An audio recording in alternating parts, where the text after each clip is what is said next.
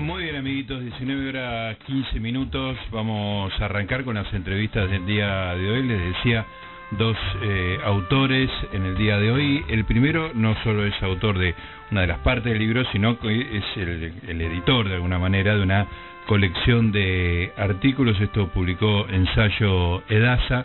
Me parece una idea muy, muy interesante. El libro se llama Desde el banquillo, escenas judiciales de la historia argentina y su, una serie de capítulos de distintos autores, incluyendo a su editor y prologuista, el historiador Juan Manuel Palacio, eh, lo que hace es poner en escena algunas, bueno, justamente algunas escenas judiciales de la Argentina, por eso subvirtiendo una idea de que la Argentina es un país que está al margen de la ley o que la ley no es importante. Acá se muestran algunos casos en los cuales la ley lo que hace es configurar a la Argentina en, determinados momentos históricos. Pero ¿para qué lo voy a explicar yo mal si el autor lo puede explicar bien? Desde Alemania lo tenemos a Juan Manuel Palacio. Juan Manuel Gustavo Noriega te saluda. ¿Cómo estás? Hola, ¿qué tal Gustavo? Este, encantado. y gracias por por el llamado y el interés por el libro. Absolutamente el interés, eh, Juan Manuel. Bueno, estás en Alemania, es tarde, gracias por, por quedarte hasta tarde. Creo que hubo un cambio de horario, ¿no? En los últimos días en Europa. Afortunadamente, ah, sí, si no sería la medianoche. Eh, ah, son la, eh, eh, aquí son las 11 y hay cuatro horas de diferencia. Ah, bueno, bastante civilizado el llamado entonces, digamos. Bastante, sí, sí, bien, bien. bueno, bueno lo, expliqué muy, muy torpemente, pero explica un poco la idea del libro, que me parece como una idea muy, muy atractiva, pero además como optimista en algún sentido. Sí, la idea eh, tiene sus años ya, este, y tuvo que ver con, eh, se me ocurrió hace como 10 años en verdad, ah, eh, la idea de poder contar una historia argentina de una manera original, en este caso a través de juicios, ¿no? de juicios algunos famosos, otros no, eso era lo menos importante, pero digamos, éramos ya muchos, hace 10 años, este, y ahora muchos más, los historiadores que trabajamos con fuentes judiciales para reconstruir el pasado, ¿no? Se nos llama historiadores legales, historiadores de la justicia. En todo caso, lo que nos une es este eh, trabajar con fuentes judiciales como una como una fuente privilegiada para reconstruir el pasado. Y la verdad que lo es porque son fuentes que eh, cuando uno lee un, juicio, este, el cuento eh, fluye, digamos, y, este, y nosotros lo, que tenemos que ponerle prácticamente nada más que el contexto, ¿no? Nada más y nada menos, porque ahí juega nuestro oficio. Pero digo, eh, eh, es una fuente muy muy amable, además, para, para escribir un libro de este tipo, que no está destinado solamente a los académicos, sino al público mayor, ¿no? Entonces, eh, a propósito de que, bueno, junté a, varios, se entusiasmaron rápidamente con la, idea de, del proyecto, de contar una historia argentina de una manera distinta, a través de juicios de distintas épocas, y este y bueno, y esto es lo que surgió ya mucho tiempo después, ¿no? Efectivamente ahora, eh, digamos, eh, adquiere una, una actualidad que tal vez en ese momento eh, era un poco menor, pero ahora está como se ha convertido en un tema muy candente, el, tema, de la justicia. ¿no? Claro. Sí, y, y, y, lo que decís de optimista, de alguna manera, sí, eh, eh, eh, vos referís al país al margen de la ley, el título del, del libro que escribió hace ya 30 años Carlos Nino, y que usa Eduardo Zimmerman en el epílogo para hacer una reflexión sobre, bueno, este, volviendo sobre ese diagnóstico, este, si las cosas son así o no. Y yo creo que el libro en ese sentido es marca una paradoja, ¿no? Porque sin contradecir lo que nosotros en el sentido común, digamos, puede sostener sobre el, argentino, el argentino y su, digamos así, dificultosa relación con la ley. Sin embargo, este, en cada capítulo, y que va desde la colonia hasta hoy, los siete capítulos recorren un poco así apuradamente, pero toda la historia de la Argentina, lo que se ve es una, eh, como mínimo, un, lugar muy central que ocupó siempre la ley en, la cultura este, eh, de los argentinos y también de, los de los jueces, de la justicia y de los jueces, ¿no? Este, así que en ese sentido eh, creo entender lo que querés decir con el, el, el, el, dejo así, o el sabor optimista que deja el libro. Claro, porque eh, uno en la conversación pública habitual sobre la justicia, el, argentino se queja, ¿no? Y probablemente con, con muchísima razón, pero lo, lo que me parece que hace el libro con los distintos capítulos es decir que, bueno, la, la, la ley es este eh, estructurante no para cualquier país, para Argentina en, particular, y que eh, en la historia de Argentina que ustedes recorren, este, esto está ejemplificado muy concretamente. Y debo decir, eh, Juan Manuel, que me interesó mucho tu capítulo, por decirlo de alguna manera, que tiene que ver con, la, con el cambio de paradigma en los derechos laborales. con, con el surgimiento del, del primer peronismo, pero, pero eh, de alguna manera cristalizado en un juicio en particular, el juicio de Tiburcio Villegas. Contá un poco a la gente que no leyó el libro de qué se trata este juicio. Te, juro que lo leí con mucho interés, ¿eh? porque era es, muy clara la, la idea de cómo cambian las cosas, cómo juega lo político dentro de lo judicial. Pero bueno, eh, insisto, contalo vos, por favor.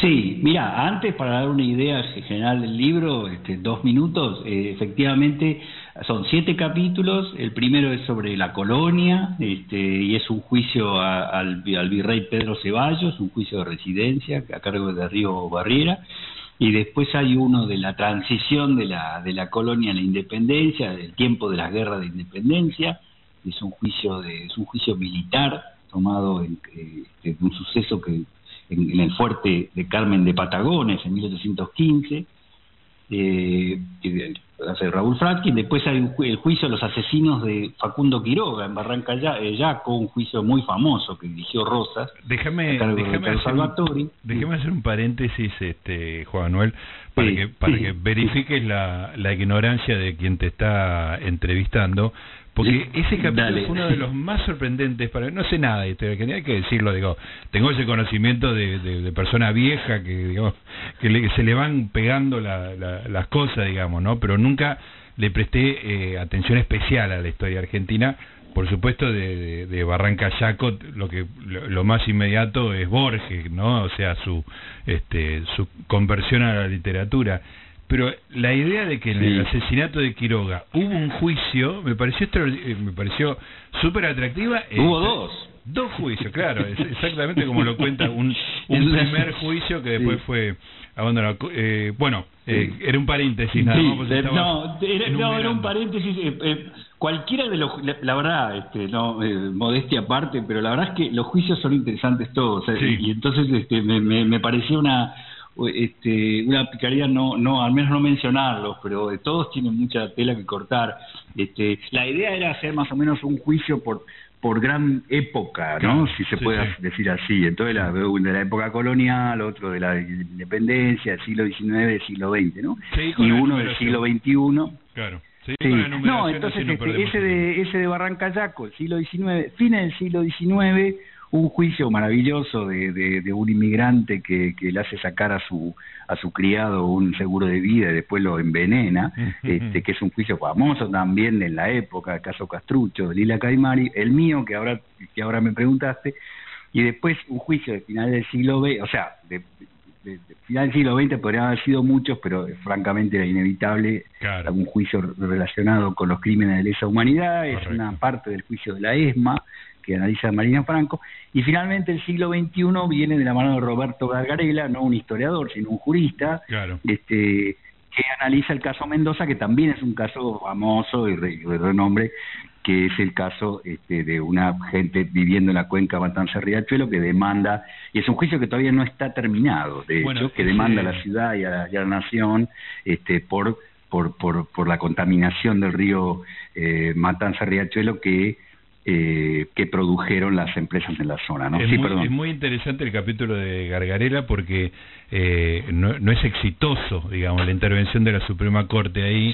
Este, y sin embargo, Roberto le saca el jugo, digamos, le saca la, la enseñanza. Bueno, pero vamos a, vamos a, a detenernos en algo. No, entonces volviendo a mi... No, no, no, no es que no quiera hablar de, Tiburcio Villegas, todo lo contrario. Me imagino. Este, lo, que No, Tiburcio es un hallazgo, este se lo debo... Eh, eh, eh, a una colega jujeña que sabía que yo andaba buscando juicios para una de mis obsesiones, digamos, y mi línea de investigación es saber hasta dónde, para decirlo fácil, se aplicó el estatuto del peón, ese estatuto que sacó Perón en la Secretaría de Trabajo y Previsión, este, hay muy poco estudiado sobre eso, ¿no? Porque sí, tal vez menciones sobre el estatuto mismo, que fue el primer, la primer gran ley que protegió a los trabajadores rurales del país, integral, digámoslo así, fue una ley verdaderamente monumental, fue un decreto, a decir verdad. Después se convirtió en ley cuando Perón se convirtió en presidente. Pero pero este se sabe muy poco, la investigación histórica se ha ocupado muy poco de, bueno, ver cambiaron efectivamente las cosas en las estancias de La Pampa, en los cañaverales de Tucumán, ¿no? Este, realmente sabe muy poco. Entonces yo estoy, una de mis líneas de investigación ahora es un poco esa, ¿no? Ver, este, entre otras, este, qué, qué pasó con, con la vida real de estas leyes, ¿no? Hasta dónde, porque leyes puede haber muchas, pero después hay que ver cuánto se aplica. Claro. Y entonces, eh, bueno, me acercó este, Adriana Kinder eh, de Jujuy me acercó varios juicios y este me pareció estupendo porque empezando por el nombre que ya es medio teatral, ¿no? Este medio borgiano. Tiburcio Villegas, súper eh, borgiano, claro. el señor digo porque vos este, evidentemente sos un fan de Borges. Este, entonces bueno, eh, y este es un hachero, un hachero eh, del, del, del, monte chaqueño, en realidad del Jujuy, pero del área del, llamada Gran Chaco, uno de tantos que este, trabajaba como tantos otros en el medio del bosque achando árboles. Este, el sistema era un sistema bastante casi casi este, medieval, digamos así, ¿no? que llevaban a la gente este, y los ponían en el medio del bosque, los dejaban tres semanas ahí, este, alejado de su familia y bueno, y tenían que y vivían ahí este, en condiciones muy precarias, en carpas, etcétera, bueno, cortando árboles y este, le pagaban por, por, por, árbol cortado, ¿no? Por rollizo de, de, madera, eh, y bueno, y entonces eh, lo, que lo, que pasa es que lo despiden, en realidad dejan de, requerir sus servicios, porque la empresa tenía problemas, y este señor le hace un juicio, amparado en el Estatuto del Peón, un juicio de por indemnización, digamos, hoy nos parece muy común, pero en ese momento, y la compañía este, eh, maderera, la jujeña se llamaba, este, la compañía madera, bueno, este, obviamente fue a defenderse y un poco riéndose de la demanda. ¿no? Bueno, pero el asunto es que para, para hacer un cuento largo o corto, él termina ganando el juicio por indemnización. ¿Por qué lo hace? Bueno, primero la, la demanda la hace ante la Secretaría, ante la delegación de Jujuy de la Secretaría de Trabajo y Previsión, y después lo resuelve el Tribunal de Trabajo, que había sido creado un año antes, porque los tribunales de trabajo también los crea Perón por decreto en el año 44, y luego, cuando asume la presidencia, este, se preocupa porque cada provincia cree sus propios tribunales. Y la de, el, de Jujuy se había creado un par de años antes, y allí es donde triunfa esta, donde es eh, exitosa esta demanda. Bueno, y a partir de, esto, que, yo describo muy largamente con detalle el juicio, las conclusiones son un poco eh, el, shock ¿no? que, para mí hace eh, evidente el juicio que significó tanto para el trabajador como para la empresa este suceso, es decir, que haya podido un tipo perdido en el medio del, del, monte, donde nunca llegó eh, el Estado, este, las regulaciones, etcétera, no solo pudiera hacer el juicio, sino que además lo ganara. ¿no? Esto era bastante, bastante inédito. Me imagino que, que esos son como condensaciones históricas, ¿no? Que supongo que esto el juicio es del año 51, si no me equivoco, o estoy sí, 51. Porque, digamos, la primera sorpresa es que se le ocurra hacer, entendiendo desde tu relato, desde el relato que vos haces de las fuentes judiciales y de y la descripción del trabajo, la precariedad absoluta de la gente que trabajaba en el campo, eh, primero que se le haya por ahí estoy equivocado y todos hacían juicio y todos lo perdían, pero da la sensación de que el recurso a la ley era como una especie de utopía. Supongo que el discurso peronista había llegado hasta esos lugares y, había hecho sentir que tenían la posibilidad de, de interpelar a la justicia, ¿no?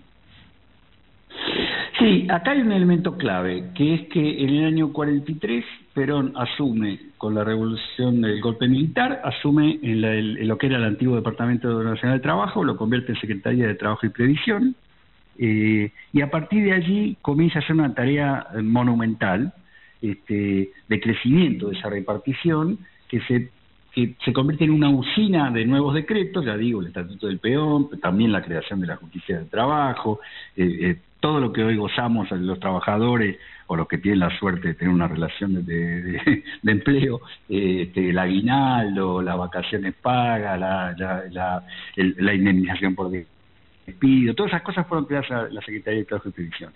Pero además, este, le, imprimió un crecimiento burocrático tremendo, básicamente con el propósito de, crear una, una, malla, una red de delegaciones provinciales y subdelegaciones que cubrieran todo el país. Y estas delegaciones fueron claves, sobre todo para, para trabajadores rurales, porque en ellas una de las tareas primordiales era difundir, por eso el área dentro de cada una de estas delegaciones, el área de prensa y difusión era una de las más financiadas y con más personal, difundir entre los trabajadores de la zona, por más aislados que fueran, las nuevas leyes y asesorar a los trabajadores eh, lo, que eran los nuevos derechos y, les, les, daban representación gratuita ante los tribunales y los nuevos tribunales de trabajo. Entonces esto fue fundamental porque fue hacer llegar, eh, no solo fue dictar las leyes, sino hacerlas llegar a cada punto remoto del país. Entonces fue relativamente fácil, aunque igual llevó tiempo, este, que se difundieran estas, digamos así, buenas nuevas, ¿no? Pero fue el Estado de arriba abajo, digamos. Totalmente, totalmente. Bueno, pero hay que decir, es decir fue, una cosa de ida y vuelta, es decir, también hacía falta gente como Tiburcio Villegas que se animara a hacer el juicio, porque digamos, una eh, él obviamente no tenía nada que perder porque lo habían despedido, pero el estatuto este, estipulaba un montón de cosas por las cuales eventualmente podían reclamar judicialmente los trabajadores, este, desde, desde, descansos semanales, vacaciones, pagas, es decir, todas esas cosas son las que ahora se abre esta agenda de investigación que yo espero poder este, eh, transitar, en donde, bueno, hay que ver hasta dónde un trabajador, sobre todo un trabajador en, un establecimiento rural, porque ya sabemos cómo funcionan las relaciones de paternalismo, etcétera, como un trabajador eventualmente se animaba eh, a, qué sé yo, a ir a hacer una demanda por tal cosa o por algo que no le habían pagado y después tenía que volver a dormir en la estancia, porque en el caso de los peores... no tenía de dónde caerse muerto, claro. Entonces, eh, eh, bueno, entonces esta es la gran intriga, ¿no? Hasta dónde, pero no me cabe duda que si tuvo con el tiempo, con el paso del tiempo, de los años, de las décadas, tuvo éxito, y esto ex post lo sabemos, es decir, finalmente sí, este, eh, hicieron valer sus derechos, digo, no sabemos este, eh, hasta, digamos, o sí sabemos, mejor dicho, cuánto dependió también, no solo de la acción del Estado, sino de la acción de los propios trabajadores. fue, un, fue ida y vuelta. Y, evidentemente hubo una generación de trabajadores bisagra de los años 50, los Tiburcios Villegas, digamos, en distintas partes del país, que, cumplieron un rol fundamental en que estos derechos se fueran consolidando. ¿no? Ahora, no fue de la noche a la mañana. Claro, claro, entiendo. Ahora, Juan Manuel, eh, no sé si vos podés medirlo esto, eh, yo lo leí, no me acuerdo si vos lo mencionás, pero ¿en qué medida este esto es un hallazgo de un juicio, digamos, que de alguna manera muestra lo que era la época, o el juicio mismo en su momento tuvo repercusión sobre otros trabajadores o sobre o sea, eh, no sé si... No, el juicio, el juicio es un juicio de miles, entre ah, miles, eh, así nomás. sí, sí, es un juicio entre miles. Bien. Probablemente haya tenido repercusión entre los trabajadores de los, hacheros de Jujuy y los, los, compañeros de trabajo de Tiburcio Villegas que se hubieran enterado que fue y ganó el juicio, seguro. Y esto de boca en boca fue un proceso fundamental. Te lo digo este, digamos, es una intuición de un historiador, ¿no? Pero estoy seguro que, es que, que todos los compañeros de trabajo de la zona de, del oriente de Jujeño en esa época supieron de, de Tiburcio Villegas y otros tantos. Ahora, no, este fue un fenómeno generalizado en todo el país. Yo tengo un libro del año 2018 publicado por Siglo XXI, se llama La Justicia Peronista, en donde estudié, ah, particularmente, particularmente estudié esto, la creación de los tribunales de trabajo, y trabajé con cientos de juicios. Claro, conozco el libro y no, no relacioné que era tuyo la, conexión entre los dos libros. Bueno, ahí ahí es donde que fue mi investigación otra vez, de más de 10 años, de, eh, pero pero quiero decir, es el eh, ahí trabajé con muchísimos juicios, de manera que, que puedo decirte que no, que eran muchos, eran muchos. Ahora, eh, claro, el tema es, y este es el desafío a futuro con, con digamos, saber hasta dónde, hasta qué, porque ese es el problema. Con el estado de los archivos judiciales en la Argentina, como tantas otras cosas, es lamentable. Mm. Entonces, eh, es muy difícil saber, tener el panorama completo, porque muchos se han destruido. Hay que mencionar que la justicia, eh, digamos, eh, tiene una reglamentación que cuando los juicios eh, pierden su valor eh, judicial, este, valga la redundancia, eh, se queman. Ah, eh, no hay una política de archivos. No hay una política de archivos. Supongo que a partir de la digitalización debe haber, a partir de cierta época, eso hay un archivo digital. Este, supongo que será. te oiga, pero todavía no te ha, no te ha oído. Todavía no me este, porque la no, la verdad es que no, porque no, no, no, no, no es así. Y, tenemos, yo ahora estoy trabajando con un, un tesista doctoral que está haciendo un trabajo sobre el Tribunal de Trabajo de la Barría, que por fortuna, por fortuna, porque se le ocurrió a un juez que, que le gusta la historia, este, está preservado íntegro, desde la creación del juzgado hasta hoy. Pero es la excepción. Entonces, y, ya te digo, y, siempre te dependes también de la buena voluntad de que el juez del momento te lo deje ver y trabajar En, porque ah, tampoco tiene un lugar. Claro.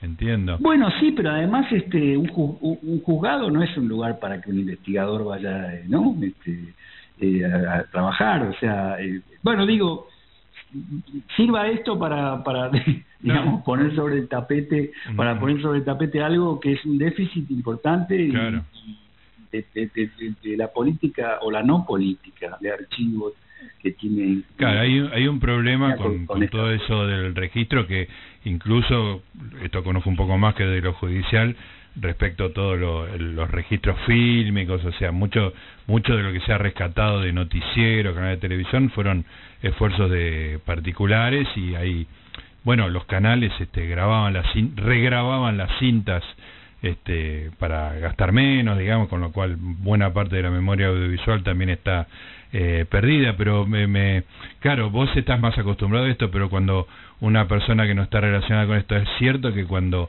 vas a, a alguna sede judicial, lo primero que te llama la atención son todas esas pilas de toneladas de papel polvoriento que, que uno imagina es imposible sacar información de ahí, ¿no? Bueno, yo trabajé para mi tesis doctoral, trabajé sobre un partido de la provincia de Buenos Aires, siempre haciendo yo historia rural, este, hace muchos años, trabajé sobre un partido y, y trabajé sobre todo en el, con el archivo del juzgado de paz, que también era un secretario del juzgado de paz, el partido de Coronel Dorrego la provincia de Buenos Aires. El secretario era un amante de la historia y había guardado todo en un cuartito y en el cuartito estaban todos los todos los expedientes de, que se había creado el partido y el juzgado hasta el presente. Y bueno, en ese momento no eran tan comunes los barbijos, así que me, me, cagué todo el polvo. Claro.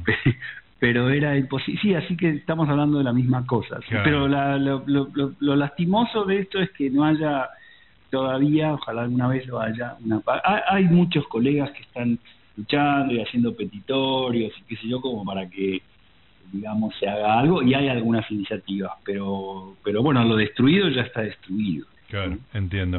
Eh, pasemos. Sin ir más lejos, los archivos de la Secretaría de Trabajo y Previsión, este, perdón, una última, eh, han sido destruidos, pero en este caso intuyo yo que por razones políticas. La Libertadora fue una, Después una, una, revolución que se ensañó con, con, con, borrar del mapa todo lo, lo que tuviera que ver con el peronismo y yo presumo que se ha quemado mucho ya en este caso por ese motivo.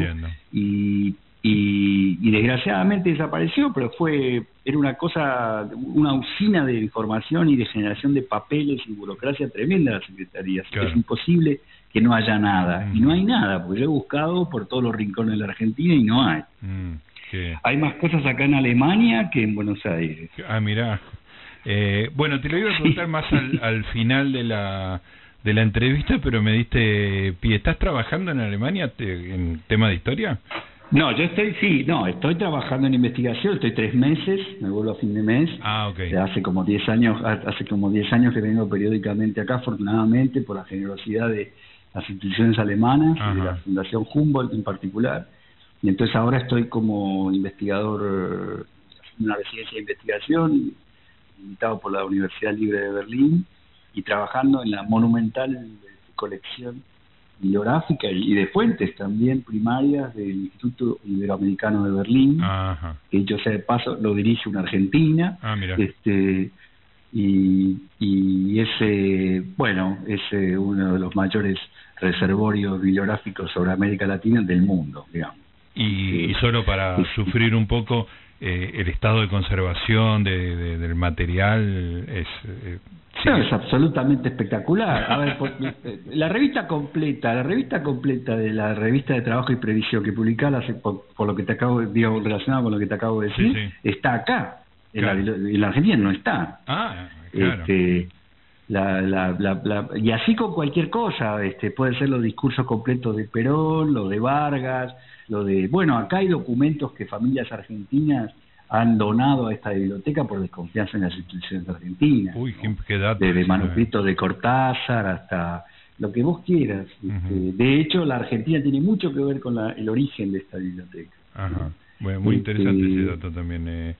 Juan Manuel. No, es, es, impresionante, es una, es una biblioteca impresionante. Me gustaría recorrer alguno de los otros siete artículos que tiene el libro. Te Apple, ¿cómo no? Eh, te mencionaba el de Roberto Gargarela porque me resultaba muy interesante esa intervención de la Suprema Corte novedosa en el sentido de no decir esto sí, esto no, sino de, alentar a, un, a buscar una solución. Contalo Contalo, vos sé que esto está en las, en las preocupaciones eh, judiciales, digamos, o constitucionales de, de Gargarela y me parecía que el ejemplo cerraba muy bien con eso. Contalo vos, por favor. Sí, eh, el, eh, el capítulo, bueno, el propósito de incluir un capítulo sobre el siglo XXI, de, digamos, el tema, porque había encontrado un tema también, ¿no? No solo la época, no, solo que fuera uno representativo del siglo XXI. Y el tema eran eh, el tema fue los nuevos derechos, ¿no? es decir, los derechos de los consumidores, de las minorías, de, eh, sexuales, étnicas, qué sé yo, este, eh, toda esa serie de, derechos de nunca sé si es de cuarta generación, que se llaman en todo caso, o de, lo que no sé es el número, si es cuarta. claro, pero de una nueva generación. En todo caso, esto entra en lo que serían los derechos ambientales, ¿no? Es decir, este, en época de Tiburcio Villegas nadie se le ocurriría hacer un juicio porque este, están quemando ¿no? el, campo en el delta, ¿no? Y de repente ahora sí se puede hacer. Este, y este es un ejemplo de eso, porque eh, el grupo encabezado por Mendoza, que es una psicóloga social que trabaja ahí en, en Inflamable, este, eh, demanda por daños y perjuicios, ¿no? Al Estado Nacional, al Estado Provincial, a la Ciudad de Buenos Aires, una demanda impresionante. Y bueno, Gargarela se preocupa mucho por, y, en buena hora, por, por mostrar, eh, bueno, cómo, eh, cómo esos derechos se han impuesto y, y la, la, justicia ha sido receptiva a ellos, esos nuevos derechos, sino además ciertos, eh, digámoslo así, eh, recursos o procedimientos o métodos nuevos que implementó eh, eh, la justicia para atender este caso. No voy a decir resolver, porque como vos decís, no resolvió. No lo resolvió. Todavía no lo resolvió. Es decir, resolvió algunas cosas, pero tuvo tremendos problemas en, digámoslo así, la ejecución de la sentencia. Ahora, de todas maneras, antes de eso, lo, más importante que rescata, que rescata Gargarella, más allá de especular con que la Corte Suprema en ese momento decidió tomar este caso rápido, porque fue una especie de persaltum, ¿no? Ni siquiera lo toma como un caso de interés y lo toma directamente, no hace falta que, eh, o sea, el caso no pasó por todas las instancias de la Corte. Que Eligen eso este, con, con un objetivo de rejerarquización de la Corte, ¿no? Claro, Gargarela dice, ve detrás de eso un propósito político, es muy, muy, plausible su, hipótesis, en el sentido de que era una corte que ya venía desprestigiada, el tema de la mayoría automática, etcétera, y bueno, de esta manera probablemente especulaba se ganaría el favor público, digamos, ¿no? Este, de todas maneras, lo más interesante para mí es este, que los recursos eh, digámoslo así, metodológico y, procesal que toma, como básicamente son las audiencias públicas. Es decir, abre, abre eh, antes de resolver, escucha a todos los actores. Eh, en audiencias públicas que fueron numerosas y múltiples. Y antes, eh, antes de tomar una decisión, entonces este, rescata que dentro de esa nueva etapa no solo están los nuevos derechos, no solo está este, la, sensibilidad de del Poder Judicial para atender esos nuevos derechos, sino cierta democratización del proceso, ¿no? Este, eh, a través de estas audiencias públicas. Y, me parece interesante, digamos. Absolutamente. Eh, bueno, contá un poquito de los juicios de Barranca Yaco, como te decía, este, los, los legos nos quedamos con el asesinato y, y, y, lo que uno daba por sentado es que era un país sin ley, digamos, ¿no? Que que nadie se iba a ocupar de una persona este, asesinada en, el medio de, la nada, en unas barrancas. Este, contá cómo fue. Bueno, este, vos sabés que eh, eh, la figura de Rosas está atravesada por una paradoja, ¿no? Porque como sabés, su, su apodo es el restaurador de las leyes. Claro, claro. Este, entonces, eh, y hay algo, hace muchos años, un, un excelente historiador, este, Jorge Mayer, eh, escribió un libro, Orden y Virtud, en donde sostenía la hipótesis, o mejor dicho, demostró la importancia que tenía para Rosas la ley y el orden, ¿no? Este, eso, eh, digamos, no, la paradoja es que eso no debería entrar en contradicción con que era un dictador. Yo sé que suena raro. No, pero, no, pero entiendo la idea. Este, entonces, bueno, en el caso de Barranca Yaco se demuestra esto perfectamente. Si lo que hay es un asesinato de una persona, de una de las personas más eh, respetadas en la Federación, en Confederación Argentina en ese momento, una de las personas más importantes de la Confederación, después de Rosa, López, este, era, digamos, de las cinco figuras más importantes del país. Entonces fue un crimen de, lesa majestad, eh, o sea, de aleve, como se llamaba. Sí, un este, magnicidio en términos así de... Un magnicidio totalmente, sí, exactamente. Y fue interceptado por una partida cuando pasaba por Córdoba este, y venía de resolver o intentar resolver un diferendo entre los gobernadores de Salta y Jujuy, este, enviado por el gobernador de Buenos Aires, que en ese momento era Massa, de Massa, y y, bueno, y es asaltado este, y eh, fue, mandado a matar, digamos, ¿no? matan a toda la comitiva, donde había este, nueve personas que matan, este, y eh, incluso había un chico de 12 años. Este, y bueno, fue un escándalo nacional, fue un escándalo eh, total. Si no, recuerdo mal de lo que leí, era era como Vox Populi que lo iban a matar, digamos, como que él iba, fue eh, se sabía, contra se sabía de una conspiración y a él lo habían advertido. El gobernador de Santiago del Estero, Ibarra, lo había advertido en el viaje de ida. Y cuando regresa, este, hasta le ofrece una custodia o algo así que él no acepta. En fin, este, efectivamente sí, por lo menos sabían. Bueno, los actores intelectuales, los que están detrás de los que organizan esto y le pagan al, al, al, eh, al jefe de la partida de milicianos que se encarga de la masacre, que se llama Santos Pérez, este, se llamaba Santos Pérez, bueno, los que están detrás de ellos son los, el gobernador de Córdoba, que son, eh, bueno, el gobernador que se llama Reina Fe, y son tres hermanos, que son los que eh, se supo después, a través del juicio precisamente, que son los que encargaron el, asesinato, ¿no? por diferencias anteriores con Quiroga, etcétera. Bueno, y entonces después del asesinato, lo primero que pasa es que los Reina Fe hacen una, una especie de parodia, o hacen un juicio muy expeditivo en donde eh, condenan a unos eh, chivos expiatorios que encuentran, este, hacen todo una urden, una trama en donde al mismo Santos Pérez lo mandan a buscar al supuesto asesino que se había fugado, es decir, toda una cosa que se descubre después. Entonces lo que hace por la magnitud del asesinato y por la por la por, por, la vergüenza que provoca pública también ese juicio este eh, rápido y amañado en, Córdoba, este, Rosas ha pedido incluso casi unánime de los gobernadores decide eh, tomar el juicio él y eh, dirigirlo él, pero no lo hace él en persona, sino que designa eh, a jueces, es un juicio militar de todas maneras, claro. designa a los jueces que lo van a juzgar, ¿no?